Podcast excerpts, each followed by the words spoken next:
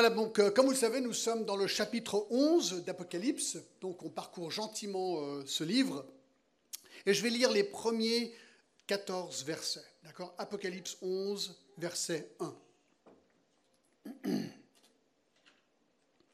Donc un message que j'ai intitulé Les deux témoins. On me donna un roseau semblable à une verge en disant, Lève-toi et mesure le temple de Dieu, l'autel et ceux qui adorent. Mais le parvis extérieur du temple, laisse-le de côté, ne le mesure pas, car il a été donné aux nations. Elles fouleront au pied la ville sainte pendant quarante-deux mois. Je donnerai à mes deux témoins le pouvoir de prophétiser, revêtus de sacs pendant 1260 jours. Ce sont les deux oliviers, les deux chandeliers qui se tiennent devant le Seigneur de la terre. Si quelqu'un veut leur faire du mal, du feu sort de leur bouche et dévore leurs ennemis. Et si quelqu'un veut leur faire du mal, il faut qu'ils soient tués de cette manière. Ils ont le pouvoir de fermer le ciel afin qu'il ne, tombe point de pluie pendant les jours de leur prophétie.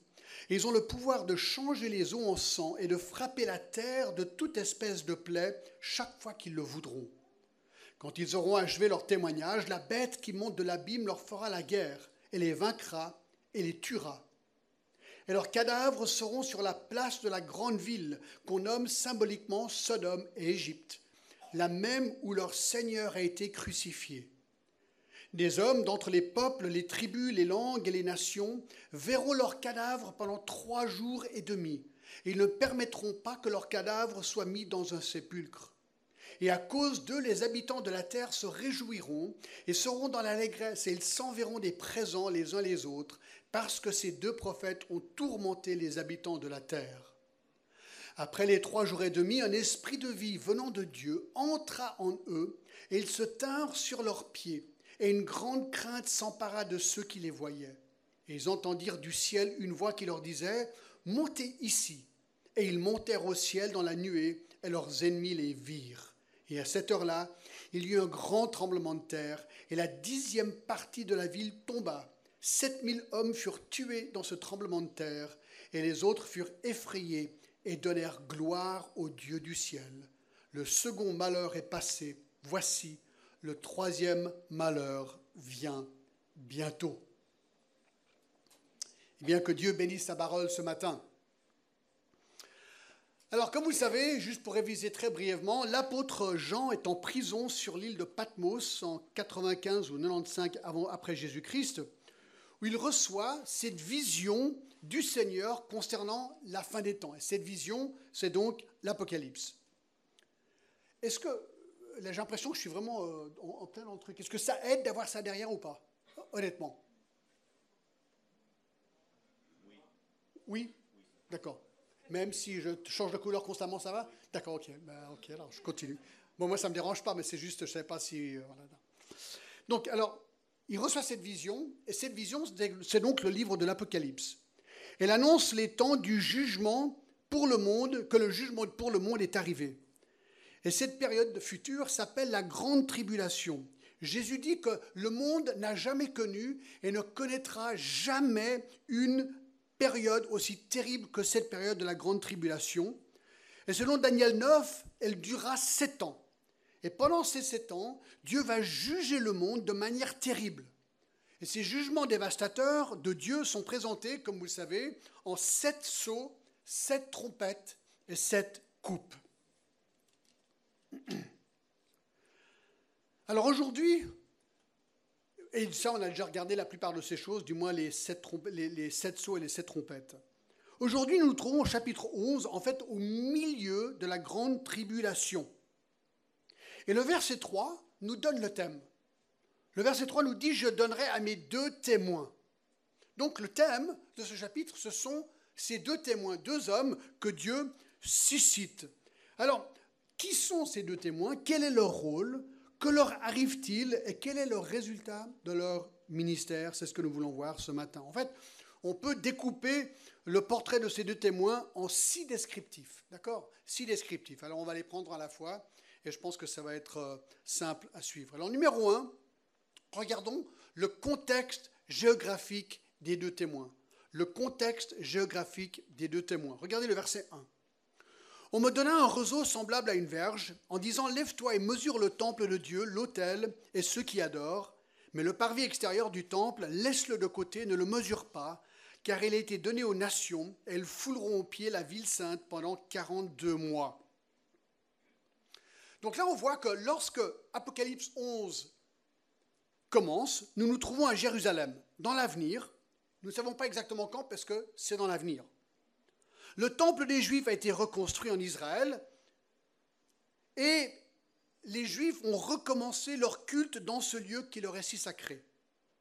Bien entendu, le temple fut reconstruit grâce à l'Antichrist qui a surgi sur terre et qui, par des pouvoirs diplomatiques étonnants, a pu troquer une sorte d'accord mondial inclus entre les Juifs et les musulmans, qui s'est conclu avec un accord permettant aux Juifs de construire leur temple sur le mont à Jérusalem, probablement à côté, où on ne sait pas exactement où, comment ça va se passer, puisqu'aujourd'hui il y a le temple d'Omar et le, temple du, dôme qui est actuellement sur cet endroit. Mais ce qui est sûr, c'est qu'il y aura un accord pour reconstruire le temple, un accord certainement avec les musulmans. Sauf que l'Antichrist a des mobiles diaboliques, car il va très bientôt s'emparer du temple pour se proclamer lui-même Dieu et Saint. On le voit dans 2 Thessaloniciens chapitre 2, verset 3, d'accord, où il est dit ceci, que personne ne vous séduise d'aucune manière, car il faut que l'apostasie soit arrivée auparavant et qu'on ait vu paraître l'homme impie, le fils de la perdition, l'adversaire qui s'élève au-dessus de tout ce qu'on appelle Dieu ou de ce qu'on adore. Il va jusqu'à s'asseoir dans le temple de Dieu, se proclamant lui-même Dieu. Et le verset 8, et alors paraîtra l'impie, que le Seigneur Jésus, donc c'est lui, que Jésus détruira par le souffle de sa bouche et qu'il écrasera par l'éclat de son avènement, donc son arrivée. L'apparition de cet impie se fera par la puissance de Satan avec toutes sortes de miracles, de signes et de prodiges mensongers.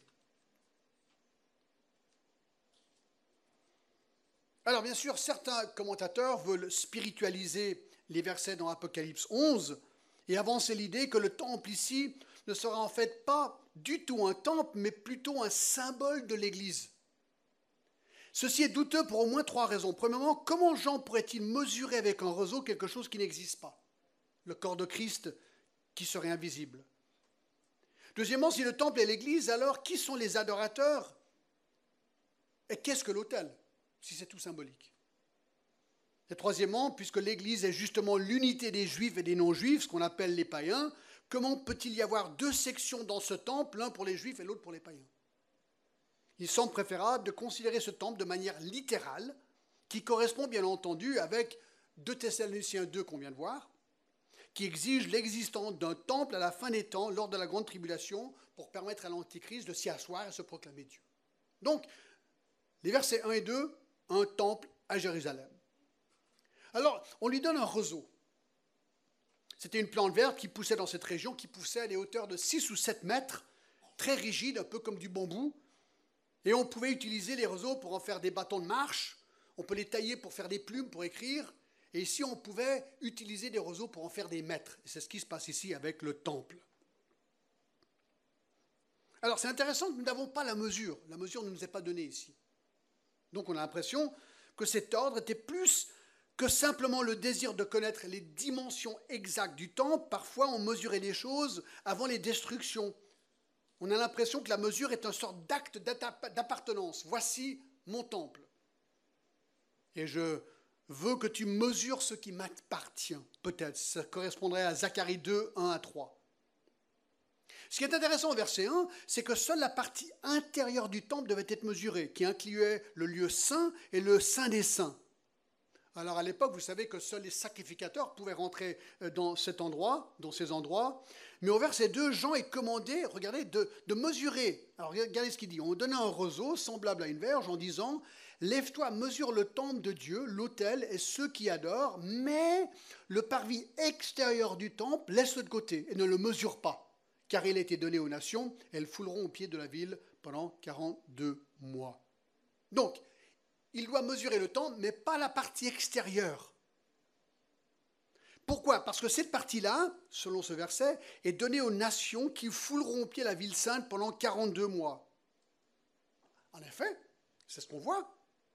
Les nations, les non-juifs, menés par l'Antichrist lors de la grande tribulation, vont contrôler la ville de Jérusalem.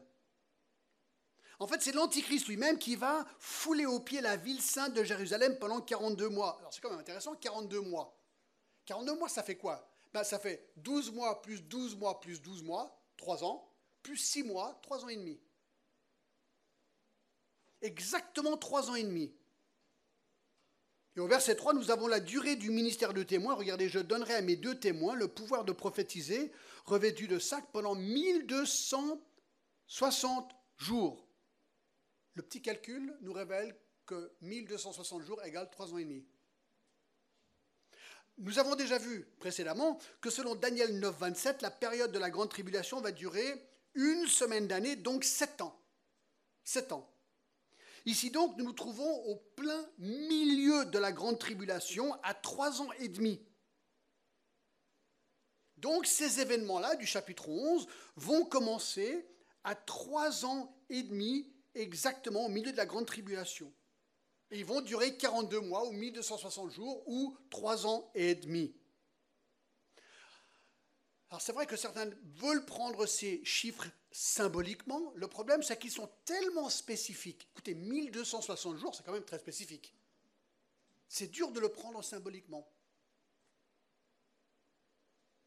42 mois, pas 3 mois, pas 41 mois, 42 mois. Dur de le prendre.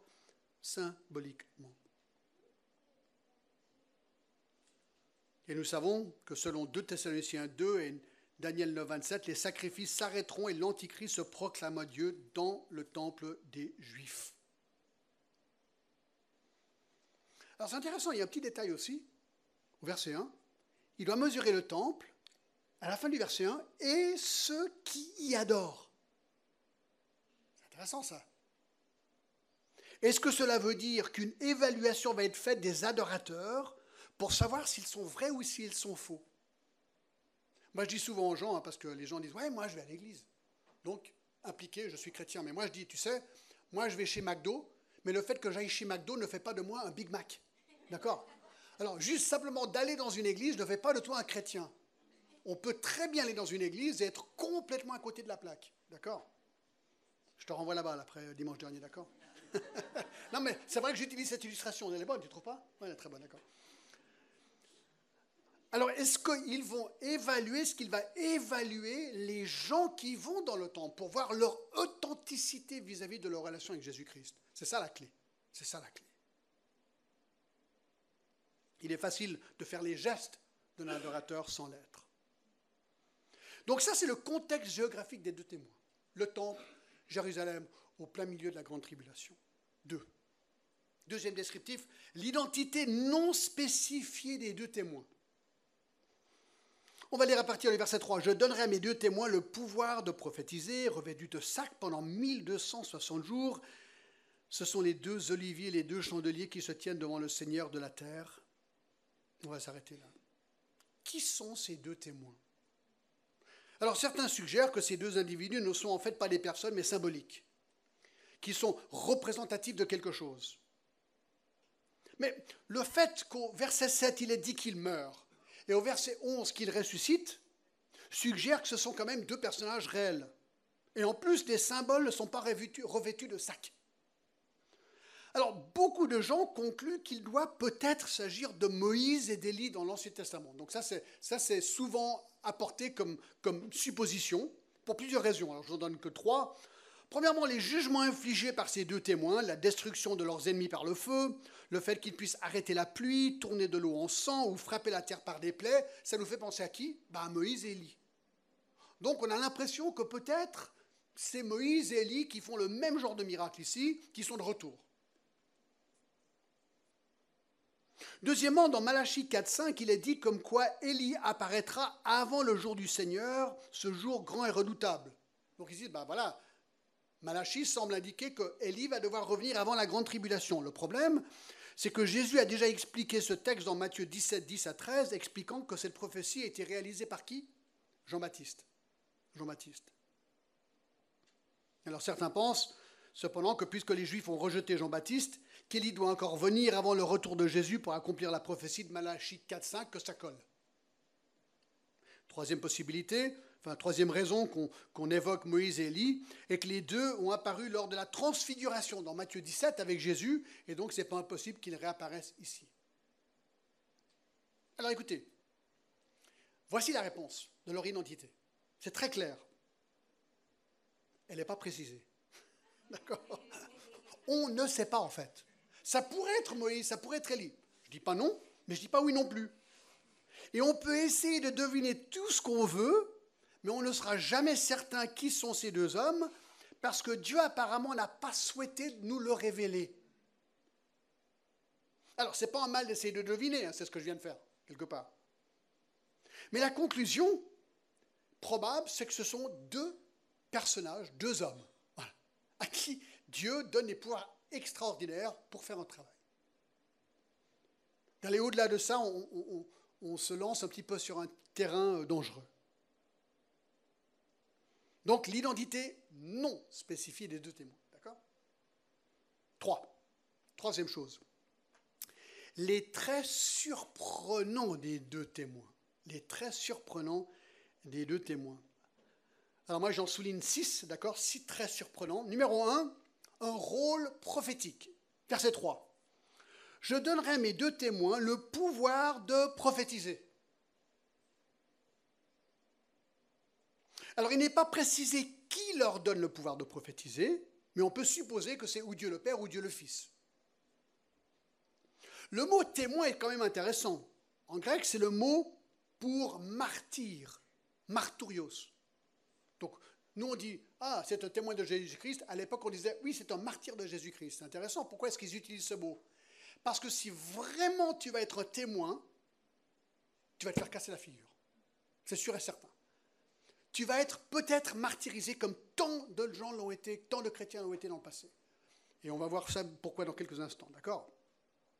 Le mot témoin, le mot martyr en grec, montre que d'être un réel témoin, c'est quelque chose qui va coûter. Parce que ça pourrait t'amener à être martyrisé. Question, pourquoi qu'il y en a deux? Pourquoi pas un ou trois? Probablement parce que la loi exigeait que tout fait soit confirmé par au moins deux témoins selon Deutéronome 17, 6. Vous savez que Jésus même, il a envoyé ses disciples par deux. D'accord? Aussi peut-être pour l'encouragement. Alors, qu'est-ce que ces deux hommes allaient prophétiser? Alors, ça veut dire quoi prophétiser? Qu'est-ce qu'ils allaient prophétiser? Eh bien, ils vont tout simplement annoncer que l'heure du jugement final de Dieu est arrivée et que tout le monde doit se repentir, sinon ils vont être jugés éternellement. Ou bien se repentir, ou bien périr. Voyez-vous, le mot prophétiser veut dire quoi? Annoncer ou prêcher. Alors nous, dans notre langage aujourd'hui, prophétiser a toujours l'idée d'annoncer quelque chose de l'avenir qui n'a pas encore été révélé. Alors ça fait partie de la prophétie, ça peut être, mais un prophète, c'est quelqu'un qui annonce la parole de Dieu. Donc quelque part, en vous annonçant les oracles de Dieu ce matin, je suis prophète, mais petit p, pas grand p, d'accord Petit p. J'annonce l'oracle de Dieu. Moi, je ne vais pas m'avancer sur l'avenir parce que le canon est clos. Mais dans l'Ancien Testament et dans le Nouveau Testament, avant que le canon soit clos, la prophétie, avait souvent un élément prophétique de l'avenir. Aujourd'hui, on ne le fait pas. on annonce ce qui est tant la parole de Dieu. Donc chaque fois que vous annoncez l'évangile à quelqu'un, vous prophétisez sur le mot techniquement comme il devrait être compris. Nous annonçons le jugement pour ceux qui refusent de se repentir de leurs péchés, et nous leur disons qu'ils doivent confier leur vie par la foi à Jésus-Christ pour que lui les pardonne et leur donne la vie éternelle. Ça, c'est l'évangile en deux mots. Et quand vous faites ça, vous prophétisez. Voilà ce que ces deux témoins font. Ils prophétisent. Deuxième euh, trait de ces hommes, un habit sobre, revêtu de sac, nous dit le verset 3. Alors ça, c'était assez commun à l'époque. Les habits de sac, c'était une manière de, parler du jugement et de la repentance, d'accord? C'était une image de repentance. Et ça, on le voit par exemple dans Jonas 3.5, les gens de la ville mettaient leur sac aussi sur eux pour leur montrer qu'ils se sont repentis. D'accord? Donc ces deux prophètes, un petit peu à la Élie, eh bien, symbolisent par leur look ce besoin de repentance. Ils n'étaient pas un habit luxueux, pas du tout. Les gens le regardaient, waouh, ton sac, il est un petit peu moche, quoi. Ouais, ouais, parce que la repentance de Dieu est nécessaire et le jugement de Dieu vient. C'était une image forte et un symbole fort. Troisième trait de ces hommes, une longueur de ministère précise. On l'a déjà vu pendant 1260 jours, c'est vraiment précis. Une période de trois ans et demi, à prendre littéralement. Donc ils vont prophétiser pendant trois ans et demi. Quatrième trait chez eux, un courage audacieux. Verset 4. Ce sont les deux oliviers, les deux chandeliers qui se tiennent devant le Seigneur de la terre. on ne peut pas lire ces versets sans penser à Zacharie 14. Je vais vous lire quelques versets dans Zacharie 14. Versets 1 et 3, voici le jour de l'Éternel arrive.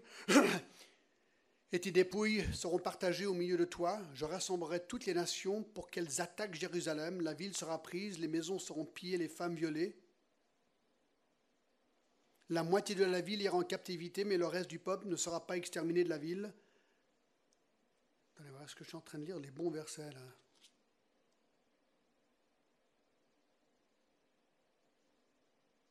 Négatif. D'accord Ce pas les bons versets. Euh, bref, c'est pas grave, d'accord Il y a un parallèle, mais je ne me rappelle plus où il est.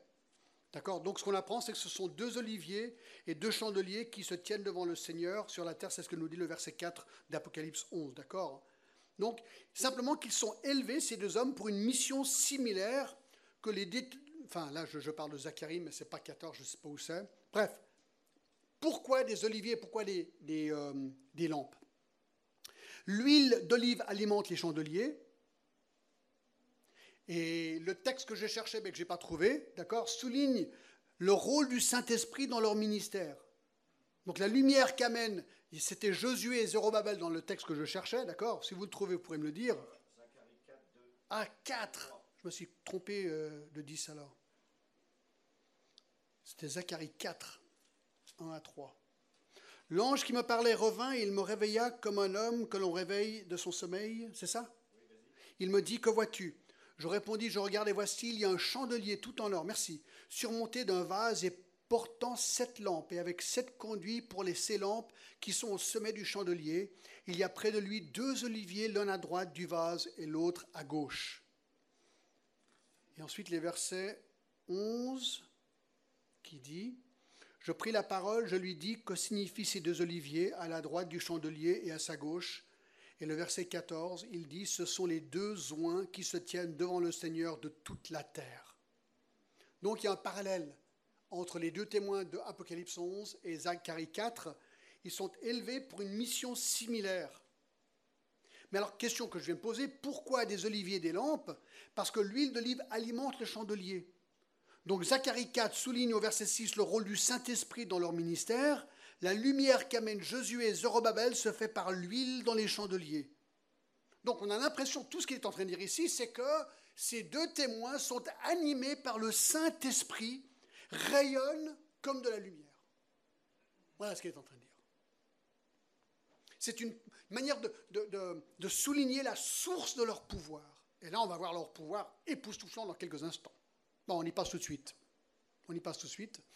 Apocalypse 11, verset 4, ce sont les deux oliviers, les deux chandeliers qui se tiennent devant le Seigneur de la terre. Verset 5. Cinquième trait, une arme redoutable. D'accord Alors là, tenez-vous bien. Si quelqu'un veut leur faire du mal, verset 5, du feu sort de leur bouche et dévore leurs ennemis. Et si quelqu'un veut leur faire du mal, il faut qu'il soit tué de cette manière.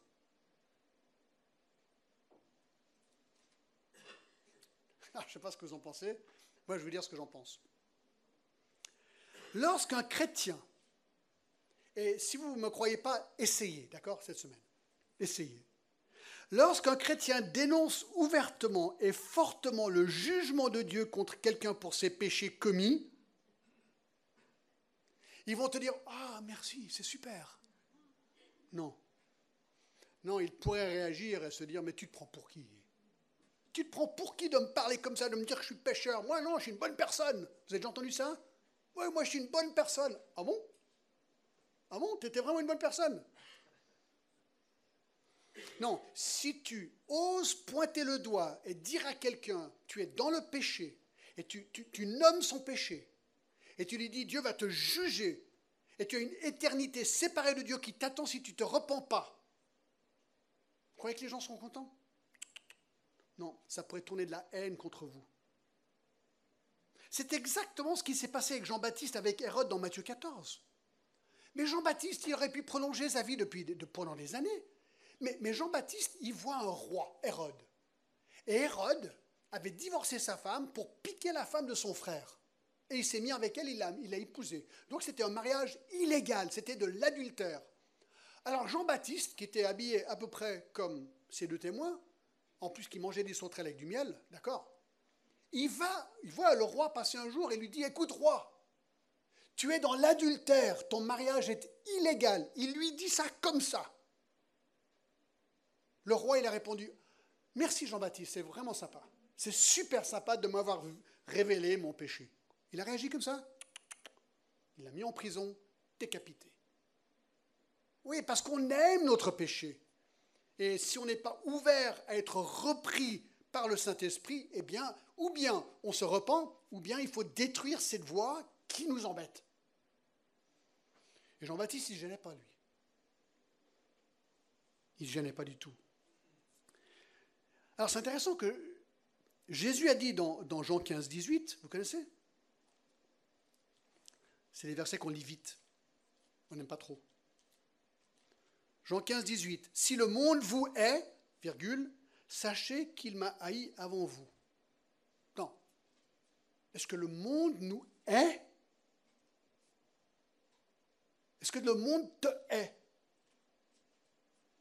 Vous dites, oui, mais pourquoi est-ce que le monde me haïrait? À cause de Matthieu 7, 7. Matthieu 7, 7 dit ceci. Ah non, je me trompe aujourd'hui. Pourquoi est-ce que j'ai fait tous ces... Pas Matthieu 7, 7. Non, non, je vais vous dire où c'est.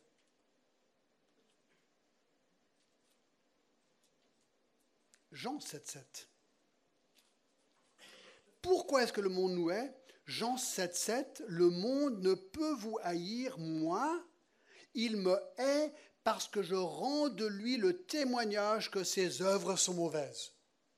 Donc si tu es assez gonflé pour aller vers quelqu'un et lui annoncer que ses œuvres sont mauvaises, qu'il est dans le péché, qu'il doit se repentir, ils vont te haïr, et surtout si tu continues.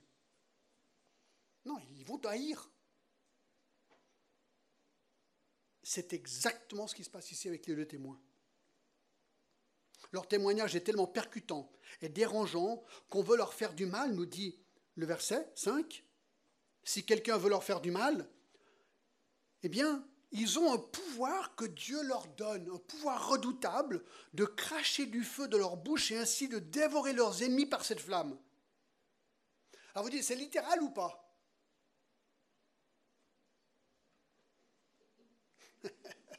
ah, la question, elle est bonne. Hein. Littéral ou pas Écoutez, je vous pose la question. Premièrement, combien de fois est-ce que Dieu a utilisé du feu pour juger dans la Bible? Par exemple, je vous donne quelques exemples. Hein. Dans Lévitique 10, 1 et 2, les fils d'Aaron, Nadab et Abéhu, prirent chacun un brasier, et ils mirent du feu et posèrent du parfum dessus. Ils apportèrent devant l'Éternel du feu étranger, ce qui ne leur avait point ordonné. Donc, ce sont deux fils d'Aaron. Ils font n'importe comment, ils vont au culte n'importe comment, ils se prennent pour quelque chose qu'ils n'auraient pas dû faire, et donc ils apportent un feu étranger, nous dit la Bible. Alors, verset 2, le feu sortit de devant l'Éternel et les consuma. Et ils moururent devant l'Éternel. Donc là, ils sont en train de rendre leur culte et tout d'un coup, fou, disparu. Au revoir.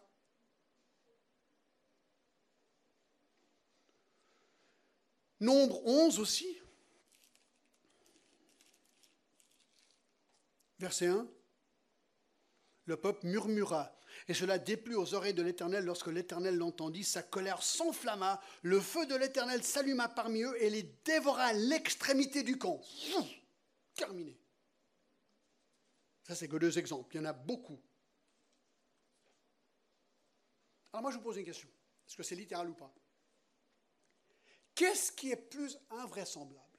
Un, qu'un âne puisse parler Nombre 22, 27 à 31. Qu'un homme puisse marcher sur l'eau. Vous savez que Pierre a marché sur l'eau. Matthieu 14, 28 à 29. Avant qu'il doute et il coule. Mais il a quand même marché quelques pas sur l'eau. Ou bien que deux hommes puissent cracher du feu. Qu'est-ce qui est le plus invraisemblable? Le problème, c'est que si on commence à décider quels miracles sont vrais et quels sont faux, alors on n'en sortira jamais. Quelque part, il faut ou tout croire ou rien croire. Qui a le droit de, décider ce qui est vrai ou pas vrai? Vous savez, en 1980, il y avait un groupe aux États-Unis qui s'appelait le Séminaire de Jésus, The Jesus Seminar. C'était un groupe de 50 soi-disant érudits bibliques avec 100 personnes laïques. Et alors, c'est des gens qui doutaient de la véracité de certaines sections de la Bible. Alors ils ont décidé de se mettre ensemble et de procéder à des votes avec des perles de couleur pour décider de leur vision collective de l'historicité des actes des apôtres et des paroles de Jésus.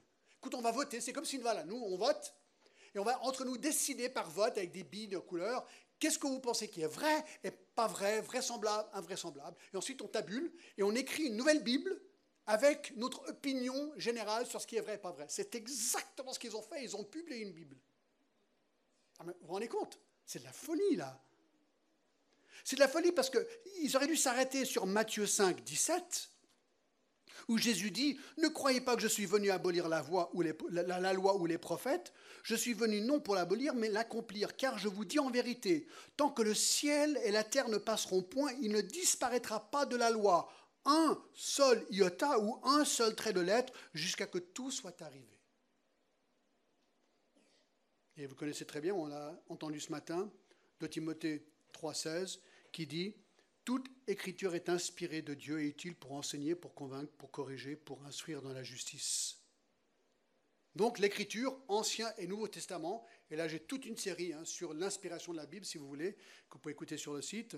Euh, la Bible, elle est inspirée, inspirée de A à Z, donc oui, moi, personnellement, je suis convaincu que ces deux hommes ont reçu de Dieu le pouvoir de cracher du feu littéralement. Et détruire leurs ennemis. Est-ce que vous avez déjà, je vous donne encore une preuve, d'accord? Vous avez déjà entendu parler du scarabée coléoptère bombardier? Ah allez, allez voir les vidéos, c'est trop génial ce truc, d'accord? Alors, les coléoptères bombardiers adultes sont capables, je vous lis, hein, pour se défendre de vaporiser un jet d'un liquide nocif à l'extrémité de leur abdomen lorsqu'ils sont dérangés, et cela à une température de 100 degrés, et avec en plus une explosion audible. Ils ont une capacité dans leur abdomen de détonner cette explosion et d'éjecter ce liquide chimique. Je crois que j'ai une photo là, regardez. Alors on ne voit pas très bien, ça c'est un doigt là. C'est un gros doigt. Là c'est le scarabée. Et de sa queue, il est en train de tirer sur le doigt.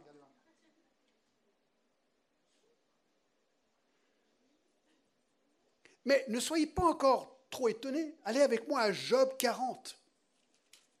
C'est quand même incroyable. Job 40, à partir du verset 20. Alors il y a un mot en hébreu qui s'appelle le léviathan. Vous avez déjà entendu parler de, lui, le léviathan. Alors dans ma Bible, malheureusement, ils ont mis le mot crocodile. Prendras-tu le crocodile à l'hameçon? D'accord? Saisiras-tu sa langue avec une corde? Chapitre 41, verset 10. Des flammes, écoutez bien, des flammes jaillissent de sa bouche, des étincelles du feu s'en échappent, une fumée sort de ses narines comme un vase qui bout d'une chaudière ardente. Son souffle allume les charbons, sa gueule lance des flammes. Vous dites, mais c'est quoi ce truc? Écoutez, c'est probablement un dinosaure qui crachait du feu, exactement comme le scarabée. Vous avez déjà posé la question pourquoi en Chine il y a tellement de dragons qui crachent du feu? Dans, dans leur art Parce que probablement à l'époque, il y avait des dragons qui crachaient du feu. Plus aujourd'hui, sauf le scarabée. D'accord? Ah Donc, si Dieu peut faire tout ça, est-ce qu'il ne peut pas faire ça avec deux hommes? Moi, je pense que oui. Donc, ils ont une arme. Alors, imaginez, si vous voulez avoir une renommée planétaire immédiate, vous commencez à cracher du feu et tuer les gens avec, avec la flamme qui sort de votre bouche, sûr et certain que vous serez connus d'un jour à l'autre. C'est exactement le but ici. Parce que le monde entier entend leur message et les voit cracher du feu. Parce que, enfin, on y reviendra dans quelques instants, d'accord? Et donc, pourquoi est-ce que Dieu leur donne cette arme Pour leur renommer, mais aussi que pour rien, ils viennent arrêter leur ministère d'évangélisation jusqu'à que Dieu le décide. Tous les gens qui veulent leur faire du mal, ils sont tués, avec la flamme de feu qui sort de leur bouche. Alors ils ont encore un, un truc, un sixième trait, au verset 6. On est nouveau dans Apocalypse 11. Verset 6, ils ont le pouvoir de fermer le ciel afin qu'il tombe point de pluie pendant les jours de leur prophétie. Ils ont le pouvoir de changer les eaux en sang et de, de frapper la terre et toute espèce de plaie chaque fois qu'ils le voudront. Donc, ils ont trois autres pouvoirs. Ils peuvent fermer le ciel pour qu'il ne pleuve plus. Ils peuvent changer les eaux en sang et ils peuvent frapper la terre de toutes sortes de plaies. Pendant trois ans et demi, ils peuvent arrêter la pluie. Imaginez. Imaginez, rappelons-nous que déjà un tiers des eaux potables dans le monde sont polluées et impropres à la consommation, selon le chapitre 8, 10 et 11. Avec un manque de pluie, ceci implique une sécheresse qui va rendre la situation mondiale d'eau potable encore plus critique. Imaginez les conséquences sur les cultures, sur l'agriculture, sur les animaux. Terrible. Donc ce n'est pas juste des deux flammes. Ça, c'est un petit peu comme l'illustration pour wow Mais là, maintenant, ils ont un pouvoir sur la pluie, ils ont un pouvoir de changer les eaux en sang. Donc ça, c'est encore un pouvoir sur les eaux potables. Bien sûr, ce miracle ressemble à celui de Moïse dans Exode 7. C'est pour ça que les gens veulent faire le lien entre ces deux hommes, entre Élie et Moïse et ces deux hommes. Et en plus des plaies. Donc Dieu suscite ces deux témoins à Jérusalem, le rôle de prophétiser, annoncer le jugement de Dieu pendant trois ans et demi, 42 mois, 1260 jours. Ils ont le pouvoir de cracher du feu, d'arrêter la pluie, de changer de l'eau en sang et de frapper la terre par des plaies. Ça, ça nous mène au quatrième descriptif de ces hommes. Premièrement, on a vu le contexte géographique des deux témoins. Deuxièmement, l'identité non spécifiée des deux témoins. Troisièmement, les traits surprenants des deux témoins. Et ici maintenant le meurtre ignoble des deux témoins. Verset 7. Quand ils auront achevé leur témoignage, la bête qui monte de l'abîme leur fera la guerre et les vaincra et les tuera. Alors, c'est très intéressant de noter que le meurtre de ces, de ces deux hommes n'est pas une question de chance ou de fatalité. Non, à un moment donné, à un moment donné, quand ils auront achevé leur témoignage, quand Dieu décidera, ils mourront, pas avant. Ça, c'est vraiment encourageant, vous savez.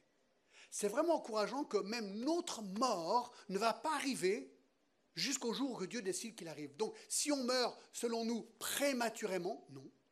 Non, Dieu est souverain même sur notre mort. On ne meurt jamais prématurément. Dieu contrôle même notre mort. Et c'est ce qu'on voit ici. À un moment donné, leur témoignage sera achevé. Et Dieu va donner ce signal. Et ce sera bien sûr vers la fin des sept ans, parce que ce sera certainement à la fin des trois ans et demi, puisque leur ministère dure 42 mois. La bête qui monte de l'abîme leur fera la guerre et les vaincra et les tuera. Alors qui est la bête? Qui est la bête? Alors ça c'est assez facile en fait, parce que 36 fois le mot bête est utilisé dans l'Apocalypse. Ici c'est la toute première fois, et nous savons que ce n'est pas Satan car Satan, dans Apocalypse 12, 3 et 9, est décrit comme étant le dragon. D'accord? Le dragon. Mais la bête est décrite dans Apocalypse 13. Alors si vous y allez avec moi, on reviendra plus en détail. Mais en verset 1, puis je vis monter de la mer une bête qui avait dix cornes, ça on verra tout ça plus tard, d'accord? Mais regardez verset 2, la bête que je vis était semblable à un léopard, ses pieds étaient comme ceux d'un ours, et sa gueule comme la gueule d'un lion. Le dragon, le dragon lui donna sa puissance, son trône et une grande autorité. Regardez verset 4, et ils adorèrent le dragon, parce qu'il avait été donné l'autorité à la bête. Ils adorèrent la bête. Donc le dragon, c'est Satan, la bête, c'est un homme, Et verset 5, on lui fut donné une bouche qui proférait des paroles arrogantes et des blasphèmes. Pendant combien de temps? Pendant 42 mois. Ah, c'est intéressant. Donc, la bête est une personne qui blasphème Dieu pendant 42 mois. Et au verset 7, la bête fait la guerre aux saints et lui donnait le pouvoir de les vaincre. Eh bien, ce personnage est nul autre que l'Antichrist. L'Antichrist. Il reçoit son pouvoir de Satan. Donc le dragon, c'est Satan, la bête, c'est l'Antichrist. Dans quel sens monte-t-il de l'abîme? On a vu au chapitre 9 que l'abîme est probablement l'endroit nommé Tartarus dans 2 Pierre 2 et Jude 6, où sont actuellement certains démons qui ont déjà péché, qui ont été jugés par Dieu dans cet endroit. Alors, est-ce que de décrire l'Antichrist comme étant de l'abîme, c'est simplement une manière de décrire le fait qu'il est possédé par ces démons et par Satan? Est-ce que lui-même, venu de l'abîme, je ne pense pas, parce que c'est un endroit pour des démons, pas pour les hommes. Mais je pense que c'est une description de cet homme, l'Antichrist, qui va être littéralement possédé par Satan. Ce sera une puissance satanique. Et donc on voit maintenant que l'Antichrist est, est, totalement établi sur la scène internationale et il décide à faire la guerre. Alors plus tard, ce sera aux saints, donc tous les chrétiens, mais là, dans chapitre 11, c'est aux deux témoins. Il en a marre de ces deux témoins parce qu'ils perturbent. Ils perturbent. Donc, verset 7, quand ils auront achevé leur témoignage, la bête qui monte de l'abîme leur fera la guerre, les vaincra et les tuera.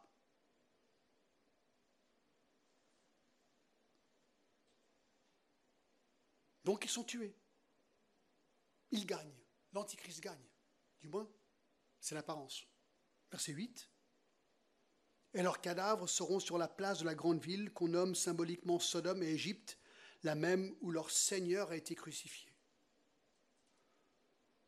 Alors où est-ce que ça se passe? Eh bien, la place de la grande ville. Et on voit à la fin du verset 8 que c'est là où le Seigneur a été crucifié. Donc c'est Jérusalem. Ils sont à Jérusalem, c'est là où ils sont tués. Pourquoi est-ce qu'on décrit Jérusalem, Sodome et l'Égypte? Eh bien, parce qu'apparemment, la corruption de Jérusalem, sera telle qu'on le, donne symboliquement ce nom. Quand on pense à Sodome, on pense tout de suite à Sodome et Gomorre dans la Bible, l'homosexualité. Sodome veut parler de sodomie, qui a été détruite, donc Sodome, par Dieu, par le feu, pour son péché. L'Égypte sera aussi alors connue pour un mal particulier, inconnu pour l'instant, mais ce n'est pas différent de nos jours. Hein. On pourrait dire, euh, waouh, Amsterdam et Bangkok, c'est des villes à la Corinthe. On pourrait dire ça. Corinthe, on sait très bien, c'est de l'association avec l'immoralité. Donc c'est un petit peu ici. On associe Jérusalem avec deux villes très corrompues à l'époque. Donc ils sont morts, tués dans Jérusalem, verset 9, des hommes d'entre les peuples, les tribus, les langues et les nations verront leurs cadavres pendant trois jours et demi.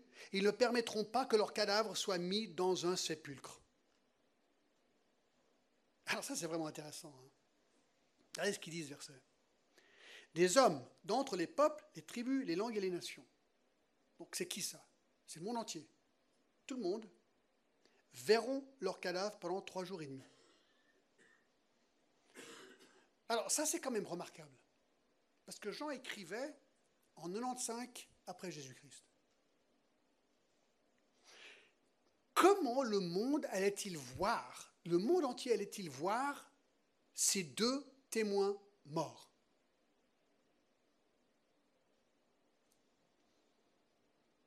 Alors, aujourd'hui, on répond facilement à cette question.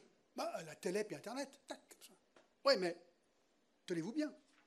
Le 30 octobre 1925, c'est John Logie Baird, inventeur écossais, qui réalise la première expérience de transmission d'images. Il montre l'image télévisée d'une silhouette mobile dans une démonstration au magasin Selfridge à Londres.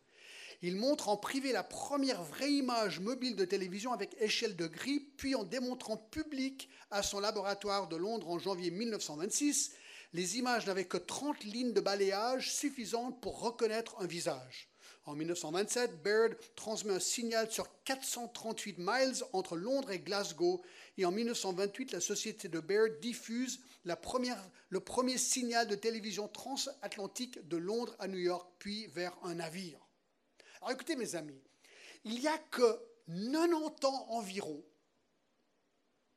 que nous pouvons réellement comprendre comment une telle chose pourrait être faisable. Donc, dans un show très macabre, probablement, je ne sais pas quand ça va être, CNN, BFM TV, la TSR et toutes les autres chaînes de télévision du monde diffuseront en boucle l'image de ces deux hommes morts à Jérusalem. Ces deux hommes qui, pendant trois ans et demi, ont perturbé la planète par leur message et, leur pouvoir. Parce que le monde veut voir qu'ils sont vraiment morts. Et vont montrer probablement leurs cadavres en décomposition pendant trois jours et demi. Il fait chaud là-bas à Jérusalem. Hein pour que les gens puissent être vraiment rassurés qu'ils sont morts une fois pour toutes. Et certainement que l'Antichrist sera d'autant plus adulé parce qu'ils sont enfin morts. Donc, le monde entier va voir ces cas-là pendant trois jours et demi. C'est très précis, hein, très précis.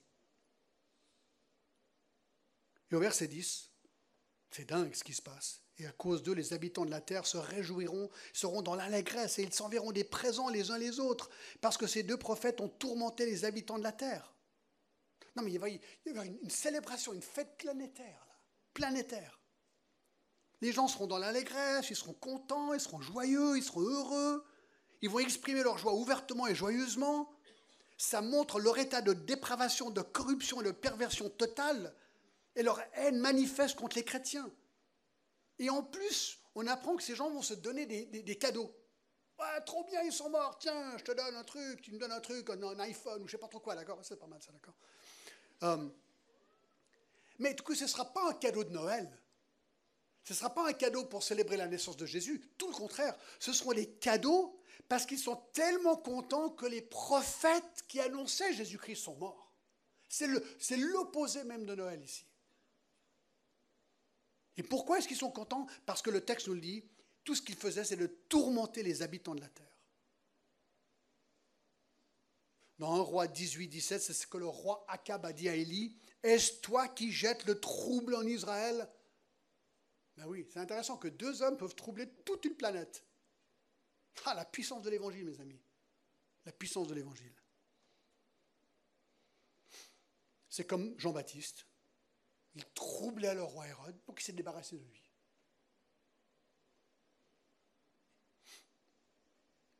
Et en fait, et là je me parle à moi, je me parle à tout prédicateur, tout pasteur, en fait je vous parle à vous, tout chrétien. C'est le problème avec chacun de nous qui allons oser prêcher l'évangile authentique, qui requiert la repentance des péchés, la foi en Jésus-Christ seul pour le salut si tu oses dénoncer le péché, si j'ose dénoncer le péché, garantie, ça va nous apporter des ennuis. Ben ouais, ça va nous apporter des ennuis parce qu'on va être perçu comme Ah, mais vous êtes tellement négatif. Oh là là là là là là. Vous ne pouvez pas être positif, non?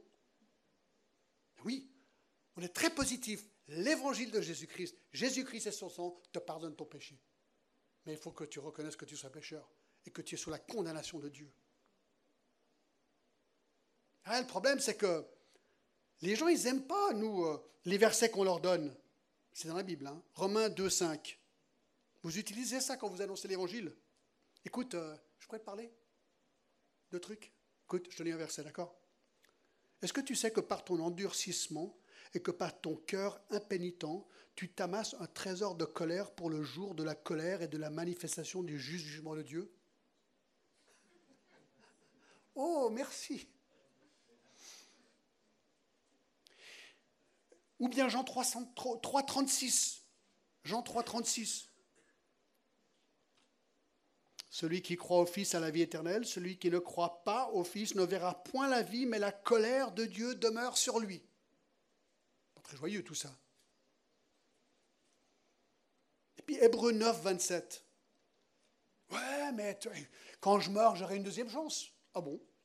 Hébreu 9, 27, et comme il est réservé aux hommes de mourir une seule fois, virgule, après quoi vient le jugement. Ah bon, tu as une deuxième chance. Ah, bah, dans ma Bible, non. Pas dans ma Bible.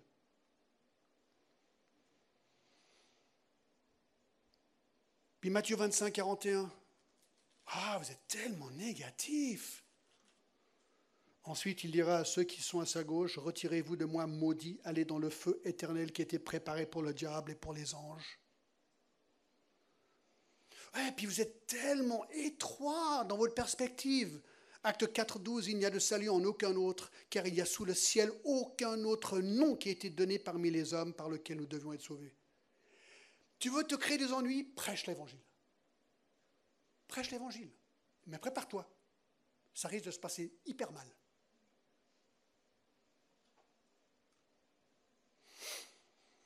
Cinquième descriptif. On a presque fini, d'accord? La résurrection publique des deux témoins, regardez, c'est absolument incroyable, verset 11. Donc ils sont morts, les cadavres sont en train de pourrir à Jérusalem, tout le monde, voit trop bien, ils sont morts, ils sont morts, ils sont morts. Verset 11, après les trois jours et demi, un esprit de vie venant de Dieu entra en eux, et ils se tinrent sur leurs pieds, et une grande crainte s'empara de ceux qui les, qui les, ont, qui les voyaient. Ah, il y a une célébration internationale de la mort des deux témoins, et tout d'un coup, fini. Fini la fête. C'est la résurrection corporelle des deux témoins qui tue la fête. On apprend qu'après trois jours et demi, un esprit de vie venant de Dieu entre en eux. Dieu les ressuscite. Le fait est indéniable du fait que les deux témoins se tiennent sur leurs pieds. Écoutez, imaginez, les caméras du monde entier, CNN, BFM TV, TSR, tous, ils sont tous là, les Japonais, les Chinois, tout le monde est là, tout le monde regarde. Et tout d'un coup, c'est du live 24 heures sur 24, d'accord? Tout d'un coup, une des caméras réalise que la couleur de la peau d'un de ces gars est en train de changer. Peut-être, bon, c'est un peu deg, mais la, la, lèvre était en décomposition, un doigt manquant, et tout d'un coup, il voit que la lèvre repousse et il voit que le doigt repousse. Il, commence à, voir que... Il, commence à respirer tout d'un coup. Peut-être à bouger. Tout d'un coup, les yeux s'ouvrent. Et tout d'un coup, il commence à se, lever. Et là, le monde entier est en train de regarder. Mais, mais qu'est-ce qui se passe là? Qu'est-ce qui se passe? Comment vous aurez réagi? Vous venez de faire la fête parce qu'ils sont morts et là, vous les voyez ressusciter en live.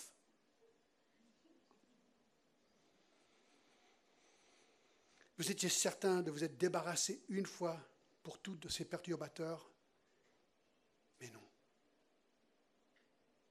Et puisque le meurtre est l'ultime arme de l'homme, Hein, quand tu tues quelqu'un, tu dis, bon, enfin, c'est terminé. Ben, pas eux. Ils reviennent. Là, là, là tu dis, waouh, qu'est-ce que tu fais? Et verset 12. Ils entendirent du ciel une voix qui leur disait, montez ici, et ils montèrent au ciel dans la nuée, et leurs ennemis les virent.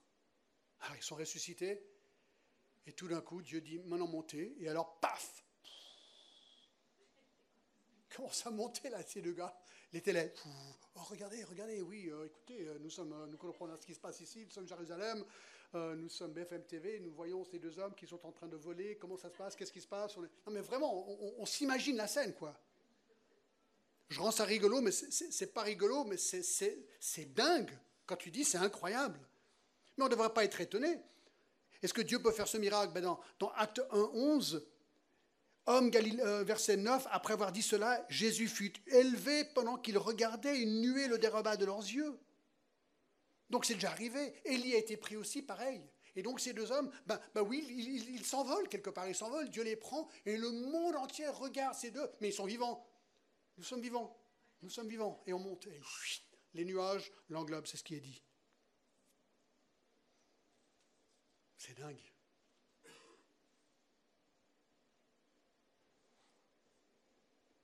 et leurs ennemis les virent. Verset 12.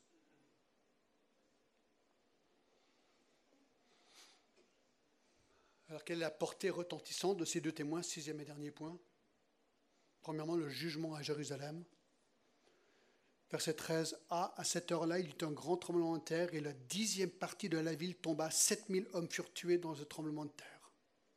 Première chose, tremblement de terre, 10% de la ville détruite, 7000 personnes tuées. Clac, comme ça, paf. Deux, écoutez, c'est un petit verset, je n'avais jamais vu avant. Partie du verset, il y a un petit réveil à Jérusalem. C'est rare de voir des gens qui se convertissent dans, dans, dans mais regardez le verset 13b. Et les autres furent effrayés et donnèrent gloire au Dieu du ciel. Et on a l'impression que les autres sont les autres 90%. Est-ce que 90% de Jérusalem ici se convertit? J'en sais rien, mais c'est ce qu'on a l'impression, nous dit le texte.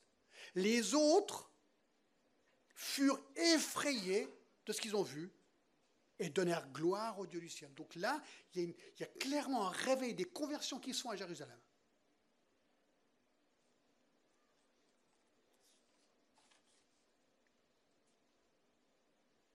Et ensuite, le second malheur est passé. Voici le troisième malheur vient. Donc, il a libellé ses malheurs comme ceci. On verra ça la prochaine fois. Et finalement, les versets 15 à 19, le jugement sur la terre. Le septième ange sonna la trompette, et lui dans le ciel les fortes voix qui disaient Le royaume du monde est remis à notre Seigneur et à son Christ, et il régnera au siècle des siècles. Donc enfin, vous savez, le monde est remis à Jésus. C'était le but des sept sceaux. Les 24 vieillards, on a déjà vu ça, qui étaient assis devant Dieu et sur leur trône se prosternèrent et leur face et ils adorèrent Dieu en disant Nous te rendons grâce, Seigneur Tout-Puissant, qui est et qui était, car tu as saisi la grande puissance et as pris position de ton règne. Les nations se sont irritées, ta colère est venue et le temps est venu de juger les morts et de récompenser tes serviteurs, les prophètes, les saints et ceux qui craignent ton nom, les petits et les grands, et d'exterminer ceux qui détruisent la terre. Et là, il ne parle pas de l'écologie, il parle des gens par l'Antichrist qui vont détruire la terre, et ça on le verra dans les chapitres suivants. Et le temple de Dieu dans le ciel fut ouvert, et l'arche de son alliance apparut dans son temple, et eut des éclairs, des voix, des coupes, des tonnerres, et un tremblement de terre, et une forte grêle. Ça, je vais essayer de voir peut-être un petit peu plus la semaine prochaine, puisque le temps, le temps passe. Je termine avec ceci. Ces deux témoins. Hier soir, euh, il y a eu un séminaire à Genève, je suis allé voir. Chris Short, c'est un missionnaire euh, anglais à Paris que je connais depuis très longtemps, enfin qui est assez connu. Il a donné un séminaire dans l'église évangélique à plein palais sur la croissance de l'église. Voici ce qu'il nous a dit. Je trouvais très intéressant. Dites-moi, connaissez-vous la population de Genève? Il y a combien de gens à Genève? Dans le Grand Genève Environ. Qui se lance? Alors, lui, lui, il a trouvé 550 000 globalement la population du Grand Genève. D'accord? Combien d'évangéliques pensez-vous qu'il y a à Genève Selon ses statistiques à lui. Qui se lance 105. 105. Selon ce que lui a trouvé, d'accord? C'est peut-être plus, c'est peut-être moins, mais je crois que c'est peut-être plus, mais peut-être 105. Donc 105 églises évangéliques à Genève. Quelle est la taille moyenne d'une église évangélique à Genève? Alors moi, je ne sais pas. Moi, j'ai envie de dire 100. On va dire 100 personnes, d'accord? Ça veut dire qu'il y a maintenant, dimanche matin, à Genève, actuellement, 10 500 personnes dans des cultes à Genève en train d'adorer le Seigneur, globalement. Question. Combien de gens à Genève ne sont pas au culte ce matin? Nathan, tu nous montres? Ah Oui, c'est ça. C'est juste? 550 000, c'est juste?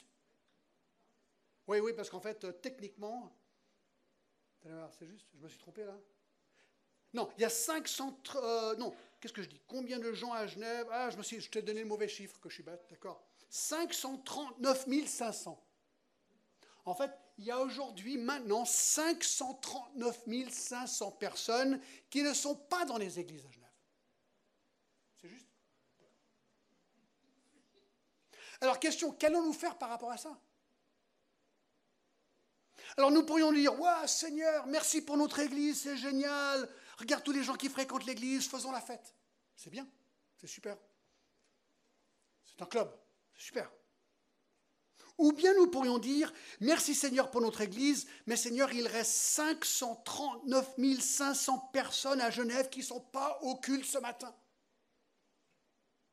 Seigneur, Aide-nous à être courageux comme les deux témoins. Seigneur, aide-nous à inviter, aide-nous à annoncer l'Évangile. Aide-nous à faire ce que tu veux que nous fassions, sans crainte. Oui, mais ça risque d'être difficile, on va me prendre pour un religieux fanatique. Ok, c'est pas grave. Annonce l'évangile. Annonce l'évangile. Alors bien sûr, on ne peut pas cracher du feu, mais on peut prophétiser, d'accord? On peut parler l'évangile. Qu'est-ce qu'il faut faire? Il faut premièrement décider qu'on va le faire, deuxièmement prier que Dieu nous donne le courage. Alors voilà, j'ai un petit truc qui s'appelle connaître Dieu personnellement. J'en ai 20, ils sont là.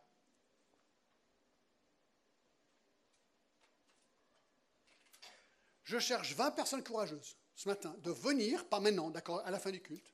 Vous en prenez un et vous engagez à le donner à quelqu'un cette semaine. Encore mieux, derrière j'ai mis eig.ch, d'accord Encore mieux, vous demandez et vous le lisez avec quelqu'un. Vous asseyez, vous lisez avec quelqu'un, d'accord? Et on va essayer de ramener la semaine prochaine 539 500 personnes au culte. D'accord? Non, mais c'est bête, mais c'est pas bête. On est là pour ça. Donc, 20 personnes et vous engagez au moins à le donner à une personne cette semaine. D'accord? Alors on va tous se lever et on va prier et remercier le Seigneur pour ça. D'accord?